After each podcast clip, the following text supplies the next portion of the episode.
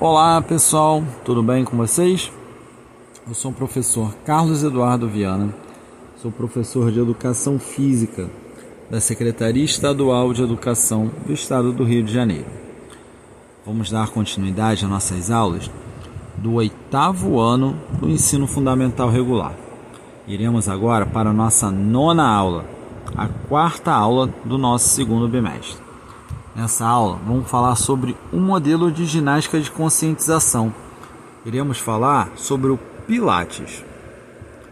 Vocês vão ver nessa aula que uma das modalidades de ginástica de conscientização é o Pilates.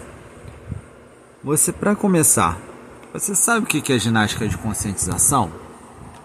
Ginástica de conscientização são ginásticas que requerem movimentos mais suaves e uma autopercepção diferenciando-se dessa forma de ginásticas convencionais, como artística e até musculação. Ginástica de conscientização corporal são práticas milenares, com relaxamento, meditação, automassagem e que tiveram origem algumas em países orientais. A gente vai falar primeiro sobre o Pilates. O Pilates ele é um método de controle muscular desenvolvido por Joseph Pilates na década de 20. Então, já está já com quase 100 anos. Pilates são conjuntos de exercícios realizados no solo ou em equipamentos exclusivos, que visa o total e completo controle e conexão entre corpo e mente, desenvolvendo e restaurando a saúde de indivíduos em condições patológicas, assim como promovendo o aumento da qualidade de vida para pessoas saudáveis. Todo o exercício tem por objetivo fortalecer a musculatura estabilizadora do abdômen e da lombar, promovendo mobilidade para as articulações, reeducação de movimentos, consciência corporal, melhora da postura e músculos mais saudáveis. Os exercícios do Pilates são baseados em seis princípios: respiração, fluidez, concentração, controle, centro de força e precisão. Existem vários tipos de Pilates. Iremos falar sobre os três mais praticados aqui no Brasil. Primeiro vai ser o Pilates de solo. O Pilates solo consiste na realização de exercícios físicos sem uso de cama, mola ou equipamentos. Pode ser também utilizado alguns acessórios simples, como faixa elástica, pezinhos, bola.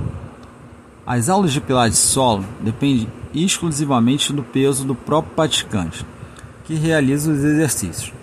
Durante a prática, a força é aplicada por meio da coluna, por meio da musculatura lombar e do abdômen.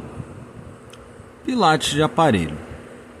Os exercícios de Pilates com aparelhos poss possibilitam a realização de uma série de movimentos de forma controlada e rítmica, com ênfase na correção da postura e melhoria da respiração. A intensidade dos exercícios é gerada por conta das molas.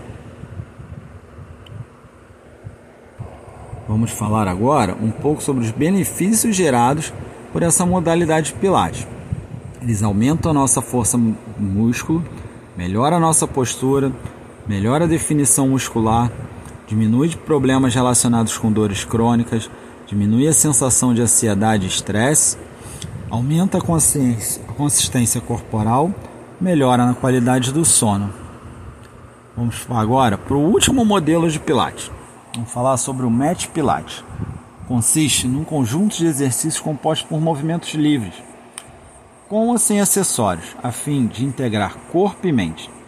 Isso exige bastante esforço e concentração por parte do praticante. Todos os exercícios desse tipo de pilates são utilizados com tapete, por isso o nome match. Bom, estamos chegando no final dessa nossa quarta aula. Espero que vocês tenham gostado dessa modalidade e se sintam curiosos a procurar e pesquisar e vivenciá-la. Um grande abraço a todos, até a próxima.